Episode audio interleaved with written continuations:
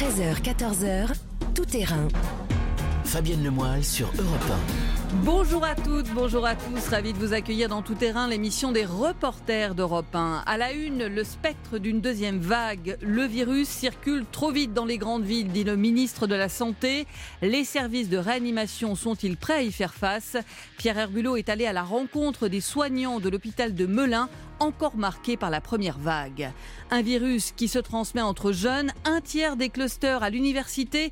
Nous serons à Dijon avec Jean-Luc Boujon et nous verrons avec Lionel Gougelot que certaines familles se sont converties à l'école à la maison depuis le confinement. Coup de tonnerre aux États-Unis, Donald Trump positif au coronavirus depuis cette nuit même hospitalisé. Nous verrons avec Xavier Yvon que c'est finalement à l'image de la manière dont les républicains font campagne pour la présidentielle, sans masque et collés les uns aux autres. Roland Garros en mode Covid, Corinne Boulou nous racontera les coulisses de ce tournoi totalement inédit public réduit mais qui a vibré hier avec les Français et grosses averses. Et puis pour terminer, je vous emmène en balade à la Tour Eiffel avec Jean-Gabriel Bourgeois du sommet au secret de son sous-sol qui abritait un bunker. Voilà pour le programme. Tout terrain, c'est parti. Europe 1, tout terrain. Fabienne Lemoyle. Comme en mars dernier, les services de réanimation se retrouvent de nouveau en première ligne pour affronter l'épidémie de coronavirus. Et une fois encore, le nombre de lits occupés dans ces services par les patients Covid est l'un des indicateurs clés pour prendre la mesure de l'urgence à agir. Bonjour Pierre Herbulot. Bonjour Fabienne. Vous êtes allé justement à la rencontre de ces soignants qui se préparent à cette deuxième vague. Euh, où précisément? Alors, je me suis rendu au centre hospitalier de Melun en Seine-et-Marne. J'ai passé du temps euh, au service réanimation pour prendre la température, combien de lits occupés, quel état d'esprit pour, euh, pour les soignants et est-ce qu'ils pourront assumer la deuxième vague. Et quel accueil vous avez reçu? Bah, e-, Excellent, j'ai bien senti qu'ils avaient à cœur de, de communiquer, de me montrer ce qu'ils avaient mis en place, de me raconter ce qu'ils ont vécu et ce qu'ils redoutent. Le message qui ressort, c'est on s'est préparé à la deuxième vague, mais ça ne suffira peut-être pas. Alors nous voici donc au centre hospitalier de Melun, en Seine-et-Marne. On pousse avec vous, Pierre, la porte d'une chambre du service de réanimation. Le buste du patient se soulève, puis retombe. Ses yeux sont fermés, son visage crispé. Un gros tuyau sort de sa bouche, relié à l'appareil qu'il maintient en vie. C'est un respirateur qui sert à ventiler de manière artificielle un patient. Meran Monchi est le chef de la réanimation du centre hospitalier de Melun. C'est-à-dire que le patient ne peut plus respirer seul Spontanément et seul, non, certainement pas. C'est un patient qui est dépendant des machines pour pouvoir respirer. Sur 22 lits, deux seulement sont occupés pour l'instant par des patients Covid. Mais face à la très forte progression du virus, le service s'est agrandi.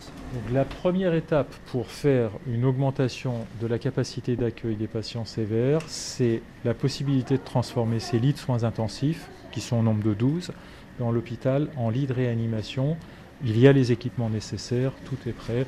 Il suffit juste d'augmenter le nombre d'infirmières présents dans le service pour pouvoir le faire. Une vingtaine d'autres respirateurs sont stockés dans les sous-sols de l'hôpital, raconte Magali Le Nôtre, cadre de santé. Contrairement à la première fois où finalement on a été obligé de tout déployer dans l'urgence, là on a vraiment anticipé euh, davantage les choses. Pas seulement le nombre de lits, les masques, les blouses, mais aussi et surtout les traitements. Sur les médicaments de réanimation, il faut se rendre compte qu'aujourd'hui nous en sommes à un niveau de réserve qui correspond à 40 ans de consommation habituelle de ce service. Une sécurité qui pourrait pourtant ne pas suffire. Tout va pas bien puisque l'hôpital est déjà plein. Sylvain Diamantis est chef du service des maladies infectieuses à l'hôpital de Melun. Aujourd'hui, l'hôpital est rempli euh, de patients euh, qui, qui, sont pris en charge pour autre chose que du Covid et dont leur, leur place est indispensable pour leur, euh, pour leur santé. Donc on ne peut pas déprogrammer, on continuera de les prendre en charge, oui. Illustration de l'autre côté de l'établissement, aux urgences, l'une des portes d'entrée de l'hôpital. Le service de Pierre Mauger est déjà sous tension. En cause, un très grand nombre de consultations pour des difficultés respiratoires. On a plus de 20% par rapport à l'année de septembre 2019. On n'est pas en limite de capacité, mais on a dû déjà commencer à réorganiser le service. On a doublé les effectifs le lundi et le mardi, qui sont nos deux plus gros jours de la semaine, etc. etc. Donc on n'est pas à saturation, mais malgré une augmentation clairement de notre réponse, on arrive quand même à nos limites. Le premier signe de la deuxième vague pour Laetitia Berthelot, infirmière, ça avait déjà commencé par les urgences la dernière fois. On s'y prépare psychologiquement, on l'attend depuis cet été en fait. On sait que ça va revenir probablement. On espère que ce soit le plus minime possible. Si tout le personnel du chef de la réanimation, Méran Monchi, aux agents d'accueil ont eu le temps de se reposer cet été, le printemps a laissé des traces. Très intense euh, psychologiquement, moralement, physiquement. Moi, personnellement, durant la période de crise, j'ai perdu 10 kilos parce que je n'avais pas le temps de manger. Quand vous êtes obligé de mettre une ceinture parce que tous vos pantalons euh, ne correspondent plus à votre taille, il s'est passé quelque chose. Le prix à payer pour sauver des vies, comme celle de cet homme de 50 ans, incapable de respirer sans l'aide d'une machine depuis 10 jours. Voilà pour votre reportage au centre hospitalier de Melun, Pierre Herbulot. Euh, le chef de service de réanimation parle de deux lits occupés par des patients Covid. C'était il y a une semaine. On en est où aujourd'hui? Alors aujourd'hui, il y en a 4, donc c'est deux fois plus. Je vous l'ai dit dans le reportage, il y a 22 places dans le service donc réanimation. ça paraît peu, a priori. Ça paraît peu. Je vous rappelle en plus qu'en avril-mai, il y avait 55 personnes. Mais il existe bien une tendance, c'est ce que me disait euh, le docteur Monchi que j'ai rappelé ce matin, d'autant qu'il y a un décalage en fait de 15 jours entre les chiffres des contaminations et les admissions en réanimation. Ça veut dire que même au moment où euh, l'épidémie de coronavirus en France va se stabiliser, pendant 15 jours encore, les services de réanimation continueront de recevoir de plus en plus de patients en réanimation. Alors, on l'a entendu et c'est ce qui ouvre votre reportage. Ce qui vous a particulièrement marqué, c'est ces malades que vous avez vus en réanimation. Oui, j'ai vu euh, beaucoup de choses au service euh, reportage d'Europe 1 depuis 5 ans, mais je pense que c'est l'une des images qui m'a le plus marqué euh, en reportage. C'est. voilà, le, le, docteur Monchi m'a permis de rentrer dans une chambre avec un patient atteint du coronavirus qui était en réanimation depuis une dizaine de jours, c'est ce que je raconte, et voir cet homme allongé, les tuyaux, les bruits des machines, le voir euh, convulser un peu quand il se mettait à, tousser, c'est quelque chose franchement qui, glace le sang. Et qui permet de prendre la mesure, bien évidemment, euh, de ce que le virus peut euh, provoquer. Ce qui vous a marqué aussi, on l'a entendu dans le reportage, c'est le traumatisme toujours présent de la première vague chez les soignants et peut-être aussi des messages qu'ils ont envie de faire passer ou ce qu'ils voient dans la société aujourd'hui. Oui, absolument. Il y a notamment la question de l'ouverture des bars et des restaurants. Ça, fait beaucoup de mal au, au service réanimation des, hôpitaux. Et là où j'étais à Melun, c'est de voir que on s'acharne sur l'ouverture, la fermeture de tel ou tel euh, établissement, alors qu'au final, c'est un problème de santé publique et il faut des décisions fortes. C'est ce que c'est le discours que tenait le chef du service réanimation. Et puis il y a une autre chose qu'il marque, c'est quand il est en voiture tous les jours, qu'il voit beaucoup de monde aux terrasses des cafés, euh, des jeunes le soir qui sortent.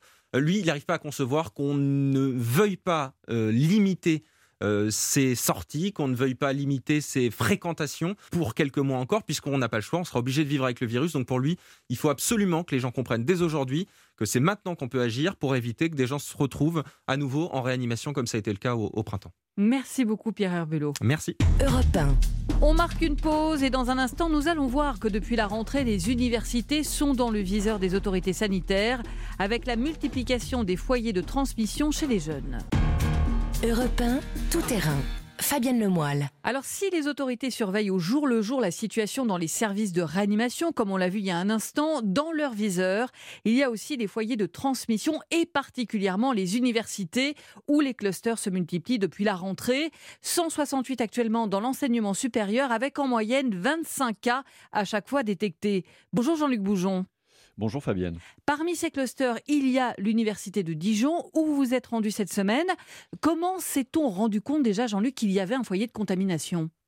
Alors, ce sont les étudiants hein, qui sont eux-mêmes déclarés positifs il y a une semaine au service scolarité de la fac. C'est du déclaratif. Hein. Au total, il y avait sept étudiants touchés, quatre en troisième année de médecine et trois en première année de psycho. Euh, du coup, dès vendredi dernier, la direction de l'Université de Bourgogne a décidé euh, d'annuler tous les cours en présentiel dans chacune de ces deux promos. Euh, ça veut dire que les 300 étudiants de troisième année de médecine ont été priés de rester chez eux. Idem pour les 600 étudiants en première année de psycho, 900 élèves en tout, donc à qui on a demandé de suivre les cours à distance, principe de précaution immédiat, explique Alain Hello, directeur général des services et référent Covid à l'Université de Bourgogne. À partir du moment où il y a cluster, on se réunit avec le président de l'université qui prend la décision bah, de, mettre l'ensemble de la promotion par sécurité dans un enseignement à distance pendant 15 jours. la, décision a été prise très très vite par le président. Il n'y a pas eu d'hésitation à ce moment-là? Ah Non, non, il n'y a aucune hésitation. Il faut réagir très vite et puis vraiment l'idée majeure c'est de freiner l'expansion. À partir du moment où on a des étudiants qui sont positifs et qui ont été cas contact avec d'autres étudiants, donc avec un phénomène qui peut s'amplifier, mettre tout le monde à distance les uns des autres, c'est la seule mesure efficace pour freiner la contagion. Et du coup, on en est à combien de cas depuis début septembre? Alors 86 cas en tout depuis début septembre, euh, ce qui ramenait à la population totale des étudiants euh, à Dijon 35 000 est assez limité quand même. Hein. Est-ce qu'on sait d'où vient ce foyer de contamination? Alors précisément non, hein, c'est assez difficile à dire. En tout cas, la direction de la fac estime qu'il y a peu de chances que cela ait eu lieu à l'université car les gestes barrières sont très respectés, hein. ils sont très scrupuleux là-dessus.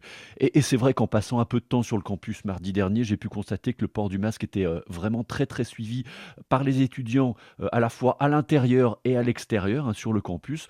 En revanche, c'est vrai qu'on m'a parlé de soirées étudiantes organisées euh, mi-septembre, euh, des soirées d'intégration qui étaient officiellement interdites, mais qui ont tout de même eu lieu euh, en format réduit dans des appartements. Et ça a donc pu se passer à ce moment-là et dans ces endroits-là. Alors vous êtes allé sur le campus, vous nous l'avez dit, la vie s'organise comment? Eh ben, en fait, on s'aperçoit de rien véritablement. La vie continue. 900 hein. élèves envoyés chez eux sur 35 000, c'est pas vraiment visible. Mais pour ces 900 élèves, il y a donc ces cours à distance depuis chez eux. C'est le cas de Mélanie, euh, étudiante en troisième année de médecine, qui, quand je l'ai rencontrée, venait juste d'avoir cours d'anglais à distance donc. Alors c'est un système rodé qui était déjà utilisé lors du confinement, mais c'est quand même pas l'idéal selon elle. Ils ont remis en place ce qu'on avait pendant le confinement via la plateforme Teams tous les jours, donc on a nos cours euh, à l'heure prévue. Comme je disais, je vois pas comment ils auraient pu faire autrement, genre ils nous mettent en sécurité mais c'est sûr qu'on apprend moins bien. Vu qu'on est chez nous, on est plus euh, attiré par autre chose, euh, peut-être moins de concentration. On a moins envie de suivre les cours, on a moins envie d'apprendre, euh, c'est pas comme d'habitude. Ça m'inquiète un peu. Voilà, c'est prévu durant 15 jours. Donc les travaux pratiques, hein, les fameux TP qui ne peuvent se faire qu'en amphi, en présentiel, seront rattrapés plus tard. En revanche, les stages en hôpital prévus sur cette période ne se feront pas et là, il n'y aura pas de rattrapage possible. Voilà, on le voit encore comme au moment du confinement, du déconfinement, un vrai casse-tête à gérer au jour le jour. Merci beaucoup Jean-Luc Boujon. Merci Fabienne. Alors malgré l'apparition de ces clusters depuis la rentrée, l'heure n'est pas au reconfinement dans les établissements scolaires. La plupart des élèves, vous le savez, depuis septembre ont repris le chemin de l'école, mais certains parents ont pris le goût de l'école à la maison pendant le confinement. Bonjour Lionel Gougelot. Bonjour Fabienne, bonjour à tous. Vous avez en effet rencontré plusieurs familles qui font toujours cours à domicile. Ça se passe comment concrètement? Bah, en fait, c'est assez simple. Hein. On étale les livres et les cahiers sur la table de la cuisine ou dans une chambre euh, aménagée en bureau. Mathématiques euh, et français le matin, lecture et géographie l'après-midi, après, euh, éventuellement une petite sieste, sans oublier les activités découvertes. En fait, le déclic pour ces familles, ça a été que, eh bien, elles ont découvert lors du confinement un nouveau rythme de vie plus apaisé, avec moins de contraintes et, une nouvelle relation en fait hein, avec leurs enfants. Elles se sont rendues compte qu'elles pouvaient assurer l'instruction à la maison en prenant en charge l'enseignement des cours. Alors attention. Hein, Ici, on parle de familles dont les mamans particulièrement sont disponibles, mères au foyer, situation plutôt confortable. Bref, ce sont des parents qui ont des facilités aussi bien matérielles qu'intellectuelles pour prendre en charge cet enseignement à la maison. C'est le cas d'Émilie, ancienne enseignante actuellement en formation et elle assure la classe au quotidien, classe de CM1 pour sa petite Lucille. Pas besoin de courir, de se dépêcher. Euh, là, on prend le petit déjeuner tranquillement, elle s'habille tranquillement, on commence à 9h, mais il n'y a vraiment aucune pression. Et euh, elle a gagné énormément d'autonomie parce que bah, du coup, forcément, euh, je vais la laisser plus facilement manipuler les nombres ou les, ou les phrases et euh, elle a acquis cette autonomie. On sent qu'elle s'y plaît. Il y avait plusieurs trucs que j'aimais plus trop à l'école. Quand on devait euh, travailler, on devait attendre entre deux pour que les autres aussi aient fini. Et puis c'est mieux avec euh, maman. C'est plus agréable. Voilà, c'est plus agréable. Enfin, pour autant, Lionel, le nombre de ses parents qui ont adopté le principe de l'école à la maison depuis le confinement, ça reste marginal. Oui, c'est vrai, mais, depuis la rentrée, les associations dans le Nord qui mettent euh, en relation les familles pour les aider dans, cette démarche constatent quand même une augmentation des appels, au moins une fois par jour, me disait euh, la présidente d'une de ces associations. Et puis il y a aussi des groupes qui se créent sur euh, les réseaux sociaux. Alors c'est vrai, le phénomène a été un peu accentué par la crainte du virus, ou plus précisément par le fait que certains parents veulent éloigner leurs enfants de cette atmosphère anxiogène générée par les protocoles sanitaires. Une maman me disait d'ailleurs, je suis bien contente d'épargner à mon enfant cette ambiance de peur constante Est-ce que tout ça est parfaitement légal? Oui, oui. En fait, il suffit d'une déclaration à l'académie, un signalement en mairie, et les parents peuvent donc prendre en charge l'instruction de leur enfant. Alors évidemment, les autorités restent vigilantes hein, pour faire en sorte que ces enfants ne disparaissent pas des écrans radars. D'ailleurs, depuis le discours d'Emmanuel Macron vendredi euh, sur le séparatisme, on le sait, il se pourrait que cette liberté soit remise en cause, ou en tout cas que l'on modifie euh, les règles du jeu. J'ai rencontré Elodie qui a enseigné il y a quelques années dans une école Montessori, et elle, elle fait la classe à la maison pour son petit Isaac, mais comme une vraie professionnelle. On a une certaine pression quand on fait l'instruction en famille parce qu'on doit forcément rendre des comptes à l'académie. Tous les ans, ils vont venir nous inspecter, vérifier qu'il y a une progression. Mais euh, j'ai confiance parce que je sais qu'en suivant ce qu'il a envie, ben, il apprendra plus facilement aussi. Donc je n'ai pas vraiment peur de ça maintenant. Tant que je nous sens capable de le faire euh, de cette manière-là et que ça nous pose aucun problème à lui comme à moi, je me vois pas arrêter pour le moment en tout cas. Est-ce qu'il n'y a quand même pas un souci, Lionel, de voir ses enfants ne pas rencontrer d'autres enfants de leur âge? Ben, en fait, Fabienne, euh, on en revient un peu à ce que je vous disais en introduction sur le profil de ces familles hein, qui vivent dans un environnement, il faut le dire, plutôt favorisé, des familles, euh, en tout cas pour celles que j'ai rencontrées, hein, qui sont ouvertes socialement, qui stimulent leurs enfants. Chez Émilie, c'est l'école à la maison, c'est vrai, mais c'est aussi beaucoup d'activités en dehors pour que Lucille ait euh, la vie normale d'une petite fille. Donc euh, elle va faire du chant, du solfège et de la guitare, et elle va commencer le club de natation à Cambrai, et peut-être aussi euh, de la danse. Donc ah au niveau social et sportif, tout sera fait en sorte qu'elle puisse avoir une sociabilité, et, après, bah, elle continue de voir ses amis en dehors de l'école, donc il n'y a pas de problème. D'ailleurs, chez Émilie, c'est la petite Lucille hein, qui était le moteur dans la décision de faire mm. l'école à la maison, mais dès qu'elle voudra retourner à l'école communale, eh bien, on, la remettra sur euh, sa maman. Merci beaucoup Lionel Gougelot. Effectivement à suivre, puisqu'on a entendu le discours d'Emmanuel Macron euh, sur cette instruction obligatoire à l'école à partir de 3 ans dès la rentrée 2021. Merci beaucoup Lionel. Merci Fabienne, à bientôt. Europe À suivre, comme chaque semaine, Chloé Triomphe nous raconte les temps forts du procès des attentats de janvier 2015. Europe 1, tout terrain. Fabienne Lemoyle. Et comme chaque semaine dans Tout Terrain, nous vous racontons les temps forts du procès des attentats de janvier 2015 avec Chloé Triomphe du service police-justice d'Europe 1. Bonjour Chloé. Bonjour. Et cette semaine euh, a donc débuté par le contre-coup de l'attaque terroriste de vendredi dernier. C'était devant les anciens locaux de Charlie Hebdo. Vendredi dernier, d'ailleurs, l'audience avait été suspendue quelques minutes avant de reprendre son cours normalement. Mais lundi, l'avocat historique du journal a tenu à prendre la parole. Oui, Richard Malka était ému, vous l'imaginez bien. Il s'est exprimé au nom de ses amis du journal. Ils sont tous hein, sous protection policière. Et euh, ces dernières semaines, eh bien, des menaces, je vous le rappelle, avaient été euh, publiées par Al-Qaïda. Et là, eh bien, justement, cette attaque, c'était exactement ce qu'il redoutait, c'est-à-dire qu'un assaillant, inspiré par la rhétorique terroriste, s'en prenne à ce qu'il pensait être encore le siège de Charlie Hebdo. Écoutez Richard Malka.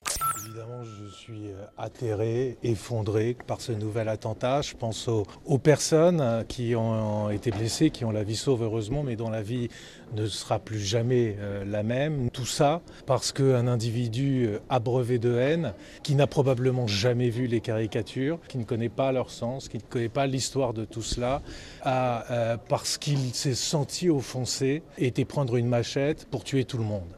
Mais quel être humain fait ça? Qui caricature la religion? Nous ou eux? Qui blasphème contre la vie elle-même en ôtant celle des innocents? On est tous dans le même bateau. On a en face de nous un projet politico-théologique. C'est notre mode de vie qui est en jeu. Alors il est temps de réagir. La police le fait, la justice le fait, mais ça suffit pas. Il, faut que le monde culturel se réarme intellectuellement. Il faut que les intellectuels se réarment. Et il faut que les politiques passe du discours aux actes. Richard Malka qui nous interpelle une nouvelle fois comme il l'avait fait dès l'ouverture du procès. Alors cette semaine, Chloé, euh, j'ai envie de dire qu'on s'est penché sur les charges qui pèsent sur les accusés. Oui, en fait, c'est vrai que les quatre premières semaines, elles ont été euh, consacrées vraiment à, l'émotion des victimes et que c'est euh, seulement euh, cette semaine que la Cour est entrée un peu dans le détail avec, par exemple, l'examen de la téléphonie qui relie les uns aux autres, avec l'examen de la provenance des armes qui ont servi aux terroristes. Et du coup, forcément, ce temps de l'enquête ne crée pas la même charge émotionnelle. Ben non, parce que vous avez à la barre euh, des enquêteurs et, pas du tout des victimes survivantes ou des proches. À noter qu'il y avait aussi beaucoup moins de monde au procès. Euh, il n'y a même pas eu besoin d'ouvrir la salle d'audience de retransmission qui est située euh, juste en face de la salle principale parce qu'il y avait suffisamment de place. puis je rappelle aussi que de toute façon, il y a une autre salle de retransmission. C'est un grand auditorium qui est au rez-de-chaussée du, du palais de justice et dans lequel le public peut accéder. Donc on comprend cette semaine des discussions très techniques sur la téléphonie des armes, mais capitales. Oui, parce que la téléphonie, ça permet de savoir qui a été en contact avec qui, par exemple entre les Kouachi, Amédi Koulibaly et les accusés. Sur les armes, l'enquête a pu remonter la filière, par exemple, de 8 des armes retrouvées à l'hypercachère. Et là, euh, tenez-vous bien, on a assisté à un mélange des genres assez détonnant. On a vu euh, débarquer dans cette cour d'assises des anciens voyous trafiquants d'armes du nord de la France. Euh, je me permets de dire voyous car ils ont été condamnés. des voyous du genre molosse tatoué, vous voyez, plutôt versés dans l'idéologie d'extrême droite avec tout le folklore consternant, comme euh, l'exprimait un enquêteur, qui va avec, c'est-à-dire euh, entraînement militaire, etc. Bref, des hommes qui se disent euh, trafiquants d'armes pour des passionnés, des collectionneurs, voire des chasseurs. au passage, c'est ce qui a fait demander à une avocate ce qu'on pouvait bien chasser comme gibier avec du 1143 et des armes de guerre. Bref, Ajoutons à cela que l'un de ces hommes était un indique de la gendarmerie. Vous avez un peu tous les ingrédients de la complexité de la chose. Donc on sait que ces armes, eh bien, elles sont parties de ce qui s'appelle Claude Herman, qu'elles sont arrivées entre les mains d'Amédi Koulibaly. Mais par quel chemin? Eh ben, C'est toute la question, et vous imaginez bien que ça intéresse particulièrement la défense des accusés. Écoutez, maître Daphné Pugliesi. On a une autre certitude hein, qui est le point de départ des armes. Mais ensuite, entre Claude c'est-à-dire entre le point de départ des armes et leur arrivée, Koulibaly, eh bien, il y a des trous dans la raquette. C'est-à-dire qu'on n'a absolument aucune idée du chemin que ces armes ont pris. Plusieurs villes sont ciblées dans le nord de la France. Est-ce qu'elles sont passées par Anvers, Bruxelles, Charleroi? On n'en a aucune idée. Et la difficulté, c'est que dans le box, vous avez euh, un certain nombre de personnes. Sur les armes, on en a 6, euh, on va dire, qui sont intéressées par elles, et pour lesquelles, effectivement, on a une énorme incertitude sur le fait qu'elles ont même une seule fois détenu des armes. C'est un petit peu compliqué ensuite de venir nous dire que nos clients euh, les ont transportés détenus qu'il y a une association de malfaiteurs terroristes avec Amédi Koulibaly, alors même qu'on n'a aucune idée du trajet de ces armes. Et donc la semaine prochaine, tout est triomphe, la parole sera justement à ces accusés. Euh, oui, ces accusés, qui sont 11, on le rappelle, dans cette euh, salle d'assises, donc ça va prendre euh, plusieurs semaines même. Et donc je vous dis à la semaine prochaine. Merci Chloé Trion. Europe Dans un instant, direction les États-Unis, coup de théâtre, Donald Trump contrôlé positif et même hospitalisé cette nuit. On va voir avec notre correspondant Xavier Yvon l'impact sur la campagne présidentielle, alors que les républicains semblaient faire peu de cas du virus dans leur meeting. Europe tout terrain. Fabienne Lemoyle. Coup de tonnerre, breaking news dans la nuit de jeudi à vendredi, Donald Trump, président des États-Unis, annonce qu'il est testé positif au coronavirus. This is a Fox News alert. I'm Ashley Stromeyer live from New York. President Trump just tweeted moments ago that he and the First Lady have tested positive for the coronavirus. Bonjour Xavier Yvon. Hello Fabienne, bonjour à tous. Correspondant d'Europe 1 aux États-Unis, on vient d'entendre l'annonce en direct, donc mhm. dans la nuit de jeudi à vendredi. Il était quelle heure? Parce que je crois que ce tweet, vous l'avez lu à l'antenne justement, Donald Trump. Oui, parce que Donald Trump l'a envoyé à minuit 54 exactement, euh, heure de New York. Ça fait 6h54 à Paris. Et donc moi, à 7h du matin, en ouverture du journal, euh, j'ai lu le tweet de Donald Trump à l'antenne qui annonçait qu'il était euh, positif au coronavirus. Et après, ça a duré toute la nuit. Hein. Il faut imaginer que les télé américaines se sont mis en boucle, en direct, pour commenter, spéculer sur cette information qui a résonné comme un coup de tonnerre. Mais oui, quel coup de théâtre à 32 jours de l'élection du 3 novembre oui, on se disait que cette élection pouvait pas être plus folle. Bah si, euh, on, on pensait que la surprise de fin de campagne, parce qu'il y en a toujours, c'était la mort de la juge euh, Ruth Bader Ginsburg. Eh ben non, c'est le coronavirus de Donald Trump. Et ça ouvre une grande période d'incertitude dans le dernier mois. Comment va se passer la fin de la campagne et surtout, quels effets ça va avoir sur les électeurs? Alors justement, cette semaine, nous voulions précisément dans tout terrain parler avec vous, euh, euh, Xavier, de cette drôle de campagne présidentielle. Est-ce que vous avez vu sur le terrain, dans l'Ohio, préfigurait peut-être ce contrôle positif de Donald Trump, justement, parce que franchement, la manière dont on fait campagne chez les démocrates et les républicains n'a rien à voir et ça témoigne vraiment de ce que chaque camp pense de l'épidémie et du virus.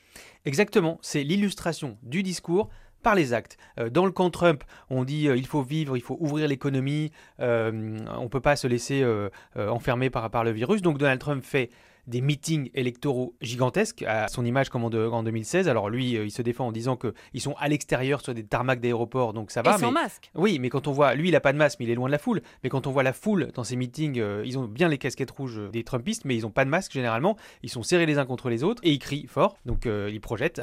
donc ça, c'est ses côtés républicains. Républicain. Mais côté démocrate, on est extrêmement prudent. D'abord, euh, pour leur candidat, Joe Biden est très protégé. Il y a très peu de presse euh, avec lui. D'ailleurs, c'est une presse qui est constamment testée. Euh, cette semaine, il y a un journaliste d'une radio américaine à qui on a demandé de ne pas venir sur un événement de Joe Biden parce que juste avant, il avait été dans l'avion présidentiel. Or, ça veut dire qu'il a été exposé au coronavirus de, Donald Trump. donc, vous voyez la, la, prudence. Joe Biden, les rendez-vous qu'il a, c'est avec très peu de public, qui sont parfois dans des cercles de distanciation sociale. Et tout ça, c'est cohérent avec le discours de responsabilité et de prudence du candidat démocrate. Sauf que ça veut dire que pour toute la campagne démocrate, tous les petits candidats partout, etc., bah c'est la même chose. Donc tout est en virtuel, en Zoom. Et j'ai vraiment cherché à illustrer la campagne démocrate. J'ai cherché et j'ai fini par trouver un petit événement de campagne au beau milieu de l'Ohio. On va écouter justement votre reportage. Des tables alignées sur un parking, une camionnette équipée de haut-parleurs et des candidats masqués. Bienvenue au drive-in distancié du Parti démocrate du Lee King County. Les gens peuvent venir discuter sans sortir de leur voiture, explique Michelle, l'organisatrice. On voulait faire un événement en personne, mais de manière responsable. Une vieille dame s'arrête devant Alena Scherer, candidate au Congrès. Vous m'avez répondu sur Facebook, mais c'est bon de vous voir en vrai, dit Sally, regrettant de ne pas pouvoir faire du porte-à-porte pour soutenir la jeune démocrate. À la place, n'oubliez pas de liker nos posts sur les réseaux sociaux, lui explique la candidate. Comme ça, tous vos amis nous verront. La campagne sur Internet est encore plus importante en temps de pandémie. Et ça inquiète Alena Scherer, car dit-elle, le camp Trump est bien meilleur sur les réseaux sociaux. Newark, Ohio, Xavier Yvon, Europe 1.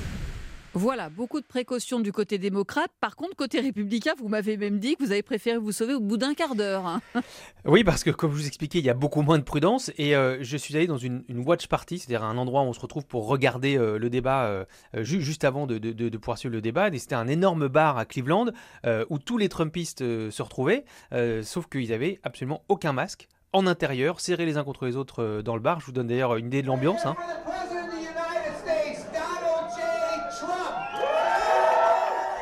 Voilà, vous entendez, Ouais, il y a du monde. disiez, hein, ça projette, Voilà, hein, donc j'ai- forcément, hein. Ouais, exactement. Donc euh, j'ai pris, j'ai enregistré l'ambiance et je suis parti suivre le débat à la télévision. Alors, le grand temps fort cette semaine, c'était avant ce contrôle positif de Donald Trump, le euh, débat Trump-Biden, et ça donnait ça. The question is, the question, will you shut up, man? Traduction, Xavier. hein. Mais tu vas la fermer, mec. Euh, voilà, on peut pas traduire autrement. Ça traduit l'exaspération de, de Joe Biden et c'est euh, l'illustration parfaite du niveau du débat. hein. Ça a été constamment Mm. euh, Donald Trump qui parle par-dessus Joe Biden, qui parle par-dessus le modérateur.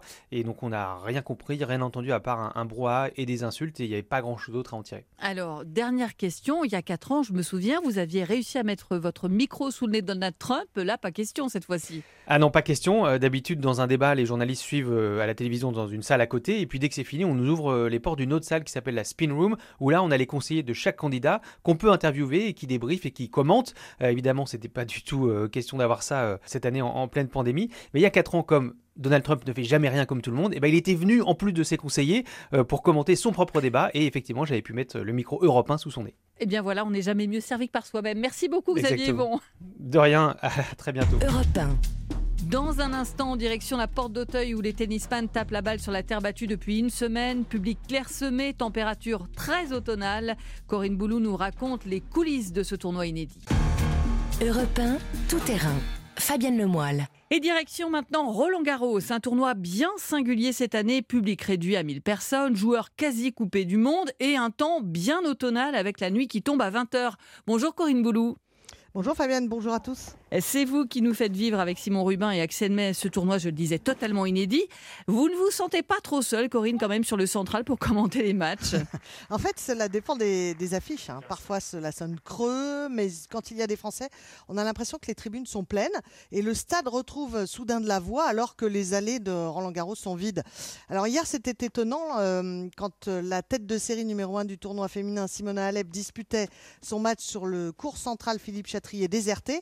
Eh bien, on entendait la clameur venue des tribunes du cours Suzanne Langlaine où avait lieu le match entre le petit Hugo Gaston et son aîné Stan Wawrinka. Idem pour euh, Caroline Garcia qui a bénéficié du soutien du public dans une ambiance de Fed Cup avec même une hola. Il faut dire qu'à ce moment-là, il pleuvait sur Roland Garros, les matchs étaient interrompus, sauf, sauf sur le cours central où du coup, eh bien, s'étaient rassemblés des centaines de spectateurs. En tout cas, Caroline Garcia, tout à son bonheur de rejoindre les huitièmes de finale, c'est à quel point le maigre public a été un soutien important pour faire vaciller hier la, la 20e mondiale. On l'écoute. C'est vrai qu'au final, vous n'êtes pas beaucoup, mais vous faites autant de bruit que quand c'est plein, donc il y a un truc qui va pas. Voilà la joie de Caroline Garcia. Puis vous le disiez, ambiance très singulière sur l'autre cours, le Suzanne Langlaine, où il y avait, comme vous dites, le petit Hugo Gaston et son aîné Stav Wawrinka. Et ça donne du coup euh, des discussions assez surprenantes. Non, mais je sais pas si l'arbitre a été m'asseoir, mais je ça. On veut continuer Qu'est-ce qu'on entend là, en fait, Corinne? En fait, c'est une discussion entre les deux au moment où bah, la partie va être interrompue. Mais à ce moment-là, Stan demande à Hugo Gaston, euh, bah, justement, euh, est-ce qu'il veut que la partie euh, soit interrompue ou pas? Le peu Hugo Gaston euh, dit, bah, c'est l'arbitre, moi, qui m'a demandé d'aller sur ma chaise. Et la partie sera interrompue avec le public hein, qui était là, vous l'avez encore Eh oui. entendu. D'ailleurs, le numéro 1 mondial Novak Djokovic y est allé aussi de son remerciement pour le public cette semaine. C'est sûr que c'est vraiment joli de voir euh, le public après deux, trois mois jouer sans le public. euh, c'est dur pour nous parce que vous êtes euh, un élément très important de notre carrière professionnelle et de notre, notre sport. Donc euh, merci beaucoup, merci pour votre soutien.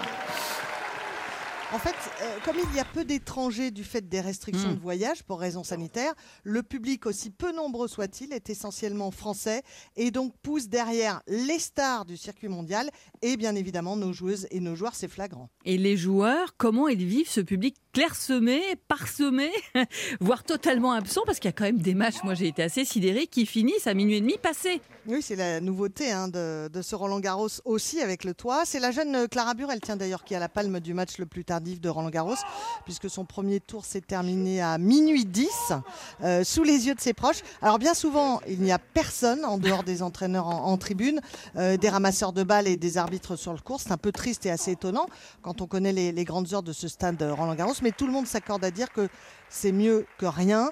Euh, le circuit mondial a mis du temps à reprendre un semblant de rythme en raison du virus et c'est tout un écosystème qui était en souffrance. L'US Open a eu lieu à huis clos. Roland Garros a le droit à 1000 spectateurs par jour, vous l'avez dit.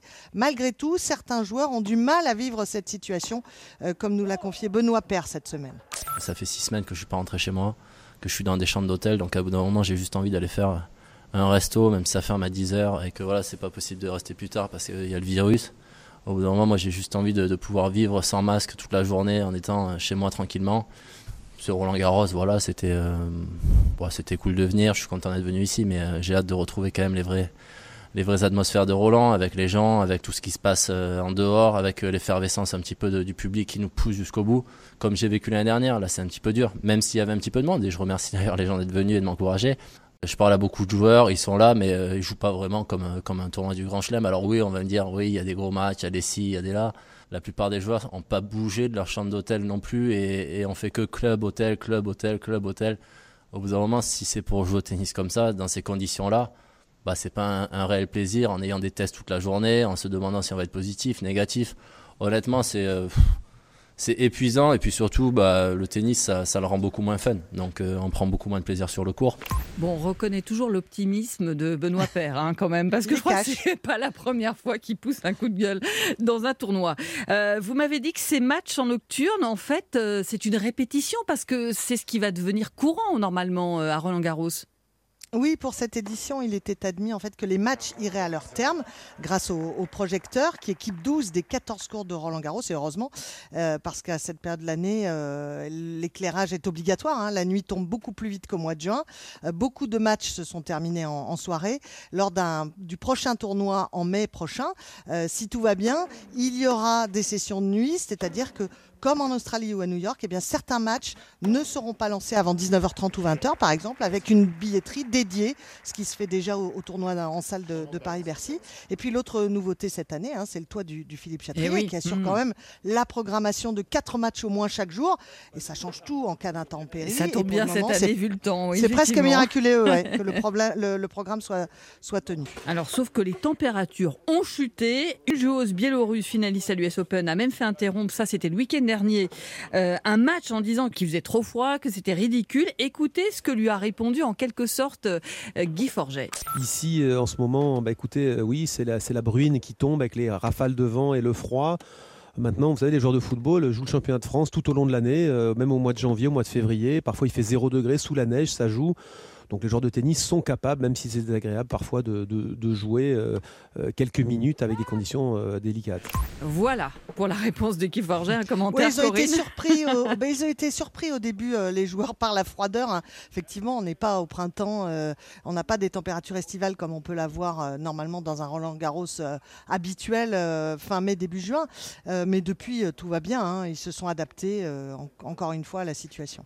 Et les joueurs, vous les voyez justement parce que on a entendu Benoît Père, hein, ils font le stade, la chambre d'hôtel, la chambre de tête, le stade. Alors, on les voit, oui, mais non. Tout simplement, pour éviter euh, tout phénomène de contagion, nous interrogeons les joueuses et les joueurs par visioconférence, figurez-vous. Ils sont dans une salle sous le cours Philippe Chatrier, face à une caméra. Et nous, eh bien, nous pouvons les interroger à distance par le biais d'une application sur notre ordinateur ou notre euh, smartphone. Ce n'est pas l'idéal, hein, mais c'est plus sûr pour tout le monde, sachant que en dehors du public, toute la population qui travaille sur le site de Roland Garros doit se faire tester régulièrement, au moins une fois par semaine, et à une fréquence euh, plus importante pour les joueurs. Merci beaucoup Corinne Boulou. On espère une météo euh, plus sereine pour les, mm. la dernière semaine. Merci à vous. Merci à vous. Europe On marque une pause et dans un instant, je vous emmène en visite dans l'un des monuments les plus visités au monde, la Tour Eiffel, qui vous permet aussi de nous entendre. Fabienne Lemoyle sur Europe 1. Europe 1, tout terrain. Fabienne Lemoyle. Et pour terminer tout terrain, je vous emmène dans les coulisses d'un des monuments les plus visités au monde, la Tour Eiffel. Bonjour Jean-Gabriel Bourgeois. Bonjour Fabienne. C'est donc vous qui avez eu la chance de partir à la découverte d'endroits totalement inaccessibles au public, que vous nous avez fait découvrir lors d'une matinale en direct du premier étage de la tour vous êtes carrément monté au sommet, bien au-dessus du troisième étage. Je crois que c'est le dernier endroit où peuvent aller les visiteurs. Comment on y accède? Eh bien, comme tout le monde, on prend l'ascenseur d'abord, euh, et puis au troisième étage, c'est le dernier endroit où peuvent aller les visiteurs. Euh, on passe une porte, on grimpe deux escaliers en colimaçon un peu étroits. Et puis on arrive là où le public n'a pas accès. On est à 286 mètres de haut, juste en dessous des antennes. J'imagine une vue incroyable. Ah oui, oui, complètement. On vous, met les, photos sur Twitter. Une vue complètement dégagée sur tout le bassin parisien. Euh, on voit au-delà des tours de la Défense. On aperçoit les grandes forêts d'Île-de-France euh, au loin. On est quand même euh, au point le plus haut de Paris. Alors qu'est-ce qu'on trouve au sommet? Est-ce que c'est toujours en fonction? La Tour Eiffel, ce n'est pas qu'une attraction pour les touristes même si, je vais rappeler ce chiffre, 7 millions de visiteurs, je crois, en moyenne, évidemment mmh. hors pandémie. Hein. Bien sûr, oui, c'est grâce à la Tour Eiffel, en fait, que les auditeurs peuvent nous entendre. Euh, tout se passe dans un local technique, il n'y a pas de fenêtre. Au-dessus de nous, donc les antennes, et autour de nous, il y a euh, des tas de machines, des câbles. Et, pour mieux comprendre ce qu'on fait ici, j'ai demandé à Alain Evano, responsable chez TDF, la société qui exploite la diffusion radio sur la Tour Eiffel. On se trouve ici dans le local technique du sommet qui a pour vocation aujourd'hui de recueillir les signaux des différents éditeurs euh, de programmes radio euh, qui sont sur Paris et qu'on diffuse depuis la Tour Eiffel. Et donc comment ça se passe concrètement Les... Il y a donc des antennes au-dessus, ça passe ici, après ça redescend euh on, recueille ces signaux ici, on les descend dans un local qui se trouve au pied de la Tour Eiffel. Et dans ce local-là, ces signaux sont traités, amplifiés et mis sur la fréquence de chacune des, des radios qu'on doit diffuser. Et ensuite, ça remonte dans des gros câbles qu'on appelle des feeders. Euh, qui alimentent les antennes. Voilà, donc c'est un peu technique hein, quand même. Mm. Et ensuite, le signal radio arrive dans les foyers de nos auditeurs. Euh, c'est euh, envoyé jusqu'à 70 km à la ronde autour de Paris. Et après, il y a des relais qui permettent de diffuser au-delà. Et je crois que cet endroit, on peut même y dormir. C'est d'ailleurs aussi à cet étage qu'il y a la chambre de Gustave Eiffel. Alors oui, c'est un autre endroit, mais ici, ce, ce local, c'est de là que partent les techniciens qui montent sur les antennes pour des opérations de maintenance. Et quand les travaux prennent beaucoup de temps ou qu'il n'y a pas d'électricité, tout est prévu. On a conservé euh, donc euh, des toilettes et une douche, donc ce qui fait qu'on a les toilettes les plus hautes de Paris. Euh, et puis on a de quoi aussi euh, se reposer. Il y a des lits, euh, si jamais on doit travailler toute une nuit, on peut, on peut se reposer ici tranquillement en attendant qu'on puisse redescendre si la nuit a été intense. Et c'est donc un endroit où vous avez eu la chance de passer quelques minutes. Mmh. Du sommet, vous êtes ensuite redescendu sous la tour Eiffel. Racontez-nous. Eh bien en fait, on a fait comme le signal radio. Hein. On, mmh. est redescendu au pied de la tour dans des locaux modernes. mais il y a encore quelques années, tout se passait dans un bunker caché sous terre à quelques mètres de là. Donc sous le champ de Mars, comment Comment on y accède et qu'est-ce qu'on y trouve? Eh bien, c'est une entrée assez discrète entre deux allées, un escalier qui plonge à 10 mètres dans le sol, une porte blindée. Et c'est ici, au début du XXe siècle, que la transmission radio se gère, se construit. Il y a des studios, des transformateurs, des machines pour préparer le signal que l'on va transmettre. Et cela devient un élément stratégique. On est à la veille de la Première Guerre mondiale. Stéphane Roussin est directeur du projet à la Tour Eiffel. Gustave Eiffel se dit bah, finalement ma tour, elle, a un autre intérêt que de faire euh, l'aérodynamisme et puis faire des visites. À partir de ce moment-là, la tour est non seulement un, monument qui se visite, mais c'est un, intérêt stratégique militaire.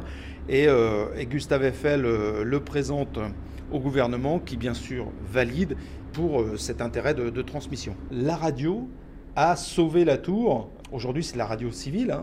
Euh, avant, c'était plus militaire. Les transmissions sont un peu le, le nerf de la guerre, si je puis dire.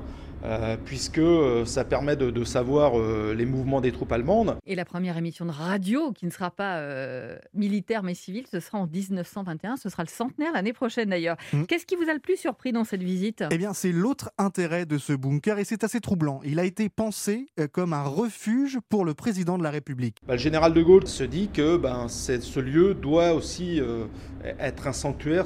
Et donc ce bunker, outre le, son aspect stratégique, de diffusion des émissions a aussi un intérêt stratégique plus euh, présidentiel. Ça veut dire qu'il y avait quoi? Il y avait un lit, il y avait, on pouvait dormir, il y avait quoi? Alors il y avait une base vie, hein, euh, c'est-à-dire qui servait à la fois pour le personnel que lui pouvait aussi utiliser. Euh, un groupe électrogène, si d'aventure les, liaisons électriques étaient coupées, ben, c'était en autonomie. Et puis surtout, on est, on est sous terre, donc avec des murs vous voyez d'une très grande épaisseur. On a des portes blindées. Donc en gros, euh, pour les bombardements, on était relativement à l'abri.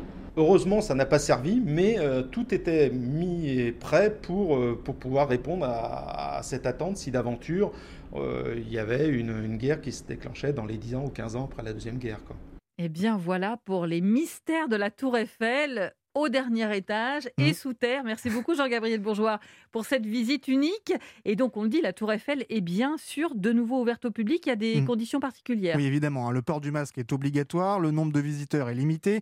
Et si vous n'avez pas réservé votre billet en ligne, vous pouvez venir l'acheter sur place. Il n'y a pas de file d'attente. C'est un peu le gros avantage de cette épidémie qui nous permet de, de pouvoir accéder à la Tour Eiffel. Merci beaucoup Jean-Gabriel Bourgeois.